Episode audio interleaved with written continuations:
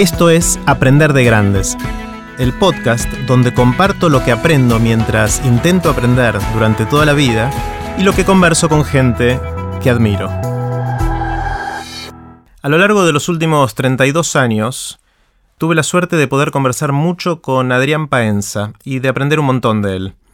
Cada vez que conversé con Adrián en todos estos años, me fui con dos emociones contrapuestas.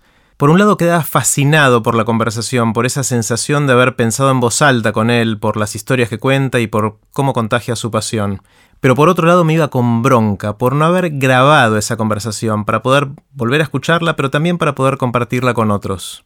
Hoy me di el gusto de conversar con Adrián y grabarlo para aprender de grandes. Hablamos mucho con Adrián y de muchos temas. Decidí separar la conversación en más de un episodio. En esta primera parte conversamos sobre la cara del que se da cuenta de algo, del poder que nos da el conocimiento y cómo podemos usarlo mal, de cómo conversar y de las respuestas inesperadas de los chicos. Pueden ver los links relevantes de este episodio y comentar en aprenderdegrandes.com barra paenza. Los dejo con Adrián.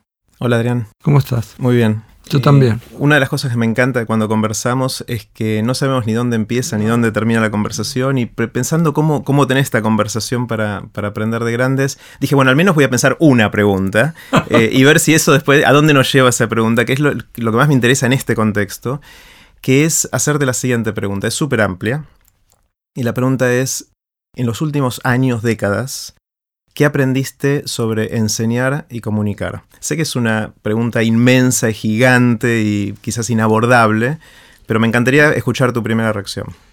No, inabordable no sé si no es, digamos, eh, nobleza obliga que vos el otro día me mandaste una serie de preguntas eh, y habitualmente eso no pasa, pero yo me quedé pensando y me sorprendieron algunas de las preguntas que me tuvieron pensando para saber qué podría responder hasta que me di cuenta que si empezaba a pensar tanto, después iba a tener que actuar.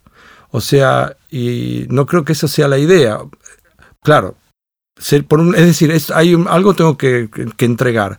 Si pienso mucho antes, puedo tener una respuesta más elaborada y eventualmente puede ser que se acerque más a lo que a contestar la pregunta desde el punto de vista técnico pero al mismo tiempo se pierde algo que justamente para contestar lo que vos decís, que la persona que hace la pregunta se pierde de ver cómo el otro elabora su respuesta. Entonces, eh, y eso generalmente cuando ya está todo tan estructurado, tan elaborado, entonces es muy frustrante para la otra persona. O sea, vos haces una pregunta, yo te la contesto rápido, entonces una de dos. hay gente, por ejemplo, que habla, y yo sé que voy a hacer, esto va a ser como este, agarrar tangentes que pasan por todos lados. Yo tengo algunos amigos que hablan como si estuvieran leyendo. O sea que yo, es como me dan ganas de mirar alguna parte como si hubiera un teleprompter y decirle, pero ¿cómo puede ser que vos puedas silvanar una frase, eh, digamos, con esa corrección gramatical, con esa estructura que es más típica de alguien que lee que no del que habla?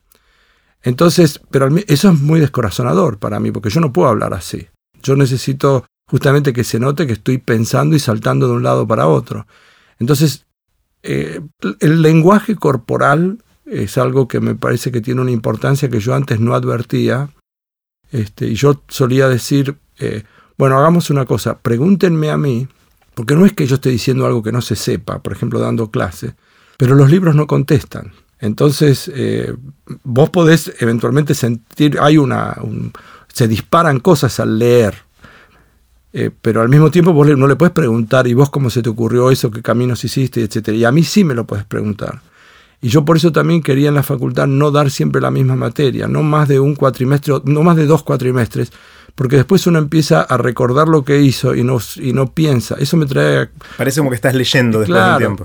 Una vez este, lo fui a visitar a Alberto Calderón. Calderón fue un... Si de haber habido un premio Nobel de matemática que no hay, eh, Calderón posiblemente hubiera sido por lo menos un candidato serio para ganarlo. Y él vivía en ese momento en Evanston, en, cerca de Chicago, y lo fui a visitar mucho antes de que yo pasara mucho más tiempo en Chicago que en Buenos Aires. Y en un momento determinado este, le pregunté si él tenía, como yo daba clase de análisis 1 en ese momento, si él tenía sus notas. Este, y él me dijo, no, yo no tengo notas de nada. Entonces este, le digo, no, no lo entiendo, ¿por qué no? Me dice, porque si no tiendo a, recordar lo que hice, yo no quiero, yo quiero pensarlo otra vez. Porque, Y eso que no me lo dijo como una máxima, mire, tome nota que esto es importante. Pero eso me descolocó, porque yo sí tengo una estructura, pero eso porque me ahorra tiempo. Y al mismo tiempo a lo mejor también le da estructura y si no, digamos, yo no puedo improvisar y asociar libremente sobre lo que se me ocurre porque si no nunca cubriría el programa. Pero todas estas cosas que me fueron pasando para ir contestando son cosas que fui incorporando y el lenguaje corporal sí me parece que es muy importante. O sea, descubrir en las caras de, de las otras personas qué es lo que está pasando. Mira, en octubre del 2015, o sea, la última vez que estuve en la Argentina, en un momento determinado yo hacía, hago en los programas, les planteo problemas algunas veces a personas que vienen invitadas. Personas conocidas, no necesariamente de un cierto rubro, y vino una chica que es la conductora de, de cocineros argentinos, cuyo nombre no recuerdo, este, una chica encantadora. Y ella me, yo le hice un problema para pensar, que no me acuerdo cuál era el problema, pero en un momento determinado eh, ella me dijo, no, pero yo como me dicen todos, mira que yo soy muy mala para la matemática y etcétera. Y yo trato de quitarse eso, porque no importa, si el objetivo es tratar de pensar juntos. Entonces le digo, olvídate de las cámaras, olvídate de todo, está al aire, ¿no? Y entonces yo estaba con un pizarrón y en un momento determinado la fui llevando a ella para... Y cuando se, se fue dando cuenta, de pronto hizo un clic interno y justo el director la estaba tomando y la cara se le iluminó. Una cara que ella no controló, es como una persona que ha perdido totalmente el control y había logrado entender. Y eso es una cosa maravillosa. Si uno es capaz de hacer degenerar a la otra persona, ese momento de clic en donde hay algo que se produce, que no sé si siempre es binario, pero no, o sea, que, que es 0-1, que pasás de no. Pero ese momento, cuando terminó el programa, yo le hice la observación esa y le pregunté al director si estaba y estaba. Entonces ella me hizo la siguiente pregunta. Me preguntó, este, eh, no, yo le pregunté a ella qué le parecía, por ejemplo, si uno tiene que hacer una pizza este, una pizza que le digo, ¿cuántos, ¿cuántos centímetros tiene de diámetro? Y yo le digo 10, me dice, no, tiene más, qué sé yo. Le digo, bueno, no sé las pizzas que hacen ustedes, pero supongamos, digo, si uno tiene una pizza de 20 y una pizza de 10, pues ¿cuánto, ¿cómo haces con los ingredientes? Le digo, tenés que, bueno, pones el doble de los ingredientes. Entonces le digo, no, mira, no, es así.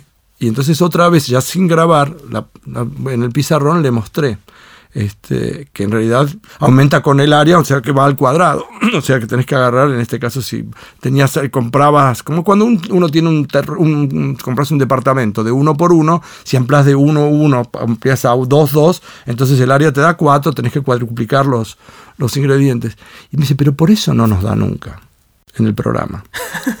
Y fue muy interesante porque fue, todo, fue una cosa, una respuesta extraordinaria porque ella de pronto se dio cuenta que había habido algo que hubieran podido hacer y que no lo podían hacer porque ellos tenían que hacer grandes paellas y grandes y entonces estaban mal, ponían mal la cantidad de ingredientes. Bueno, pero todo ella no se lo va a olvidar nunca más eso. O sea, podrán pasar muchas cosas, pero ella no se lo va a olvidar. Entonces, hay algo que tiene que ver con el lenguaje corporal que para mí es importante. Y la otra cosa que yo para poder enseñar algo, para, para poder aprender algo, necesito enseñarlo.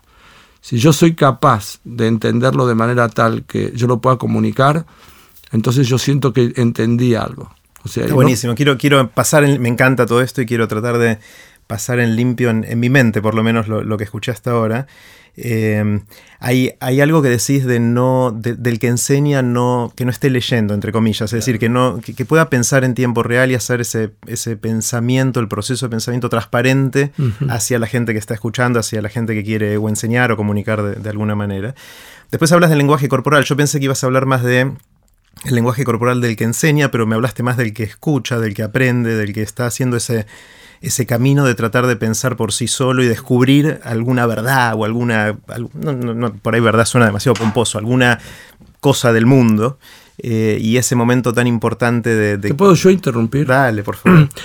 Mira, eh, cuando te hablo del lenguaje corporal, la persona que está comunicando algo a otra, en ese momento tiene, hay una situación de poder encubierto, que es que yo sé algo y el otro y vos no lo sabes. Supongamos que fuera así. Ese trasvasamiento vertical del que sabe para, a favor del que no sabe, digamos, que vos lo querés traer, contiene en alguna parte un, algo que no está necesariamente explícito y que la otra persona es vulnerable. Por supuesto que todo esto es exagerado, porque no es así, pero es una situación de vulnerabilidad. Yo sé, vos no sabés. Vos estás a merced mía porque venís a que yo te lo cuente y yo te lo voy a contar. Pero si aparte de contártelo, lo hago de una manera en donde queda claro que yo soy el que sabe y vos el que no sabes, en donde hay una suerte de abuso de ese poder, del poder del conocimiento, eso genera inmediatamente una suerte de rechazo invisible en la forma, vos no lo estás haciendo coparticipar, vos no lo estás ayudando a que él descubra lo que le estás mostrando que vos sabes y esa situación de poder, de autoridad es tremenda en los colegios. O sea, es tremendo, digamos, el, el abuso de autoridad, en forma aún inconsciente, y no quiero decir que yo esté exento de hacerlo. Y eso pasa en el... Estaba sentado hace poco tiempo con un joven que, que es el hijo de un amigo mío, que me vino a plantear algunas cosas de básquetbol. Y en un momento determinado, él hace una afirmación como la siguiente. Me dice, hay mucha gente que opina lo contrario, pero me dice, pero los partidos se ganan atacando. El que ataca mejor gana. Entonces yo le digo, mira, yo no estoy de acuerdo con eso. Creo que partidos se ganan atacando, pero los campeonatos se ganan defendiendo. En todos los deportes. Y entonces él, mientras yo iba haciendo esta frase, él me iba haciendo gestos de, yo le llevo como 40 años a él, me hacía gestos de desaprobación y casi como muecas. Entonces digo, mira, yo te quiero decir algo, no importa que vos y yo pensemos distinto, pero si vos no fueras el hijo de quien sos, yo posiblemente me levantaría y me iría, porque es muy desagradable ver una persona que sostiene eso. De Vos esperame que yo termine y decirme, mira, pues es que yo lo miraba distinto, lo pensaba. A ver, ayúdame a pensar porque yo tengo una posición diferente y yo no te quiero ni ganar ni nada. Yo, eh, pero si fíjate que si vos no fueras, si yo no me hubiera levantado como no me levanté, yo ahora lo que quiero es que entre los dos pensemos a ver si esto que estamos diciendo, si, pongámoslo arriba de la mesa y discutámoslo, como dos ideas contrapuestas. Pero si vos me pones en la situación donde te burlas, entre comillas, de, de mi opinión, entonces yo ya no tengo ganas de yo tener razón, sino tengo ganas de ganarte. Yo ya quiero sacarte esa sonrisa de la boca y esa mueca para mostrarte que estuviste, estabas hecho un tonto. O sea, la discusión se traslada a otro nivel. Y eso para mí, que, me pasó, y aparte lo que estoy contando es una cosa que me pasó concretamente, creo que le sirvió mucho a él también, a mí también, porque yo me pude permitir quedar, es eh, decir, no es que me hubiera levantado, me hubiera ido, sino que hubiera buscado una alternativa de decir, mira, me tengo que ir, ya está, pero, pero me sirvió a mí también porque me aprendí yo a tolerar la situación y aprender eventualmente a, que aprendimos los dos a coexistir con un problema, ¿no? Que era, él tuvo que aprender a no hacer, creo, se, fue, se habrá ido con eso en la cabeza y yo también. Entonces, hay una cantidad de cosas no dichas todo el tiempo, una cantidad de charlas paralelas que se van suscitando, sobre todo cuando es un uno a uno. Cuando hay una charla de uno a 800, eso ya es imposible. ¿no? parecería que hay gente que cuando conversa lo que quiere es ganar el argumento del otro y que así seguramente no aprenda porque no... Y no. Ni, está abierta para cambiar de opinión. Hay también cosas que... Este, eh, mira, el otro día estaba en San Rafael, en Mendoza, grabando un programa de Alterados por Pi. Estábamos en San Rafael, al lado de un viñedo, con unos 80 chicos de una escuela rural. Este, entonces estaban todos sentados en, afuera, o sea, imagínense un lugar, además, donde no había un terreno con cemento, sino que era de tierra. Las cámaras estaban dispuestas. Un, un acontecimiento para ellos, pero también para nosotros.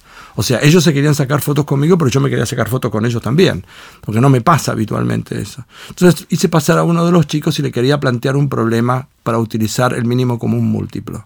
Entonces le planteé un problema de estas cargas. Ahora van a ver, ahora vas a ver por qué te cuento esto. Entonces digo, bueno, vamos a suponer que uno tiene un ventilador de techo.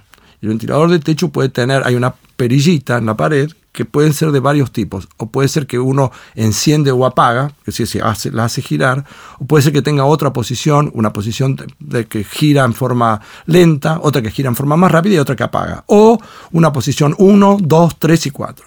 Ahora vamos a suponer que hay una persona, este, el ventilador estaba funcionando y se tiene que ir y de pronto este, se cortó la luz y no sabe en el momento ese en qué posición lo había dejado.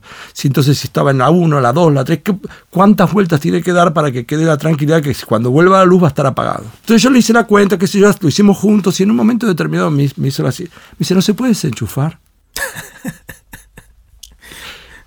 y a mí eso me parece maravilloso. Maravilloso. Ah, me hizo, por supuesto que pedí que lo pusiéramos porque me hizo reír mucho este, y me produjo la misma reacción que a vos. Sí se puede. Es más, y, no, y, resuelve el problema. Entonces, ¿qué es lo que uno aprende? Aprende todo el tiempo. Aprende todo el tiempo de escuchar gente que te dice una cosa que vos decís, pues ¿cómo no pensé esto? O este problema está mal para lo que yo quiero hacer. Es el otro advierte que es un problema ficticio.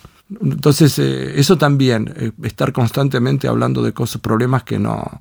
Uno cree que practica con algo y el que está del otro lado te dice, no, mira, no es así, no me digas, uno cuando tiene que llenar una pileta y tiene tres cañerías que van entrando, una llena cinco. La vida no es así, ¿no? No es así. Entonces vos cuándo haces, cuándo cortás, y yo me quedo y miro, cuando la pileta se está por llenar, corto, las, corto los caños, qué sé yo, corto el agua.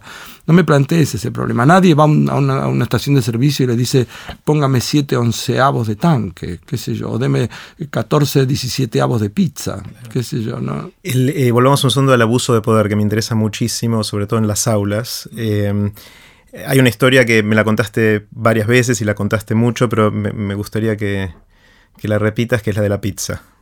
El problema de la pizza pasó porque eh, en un momento determinado estábamos también grabando Alterados por Pi y yo quería plantear que las pizzas en, general se cortan digamos, eh, las pizzas.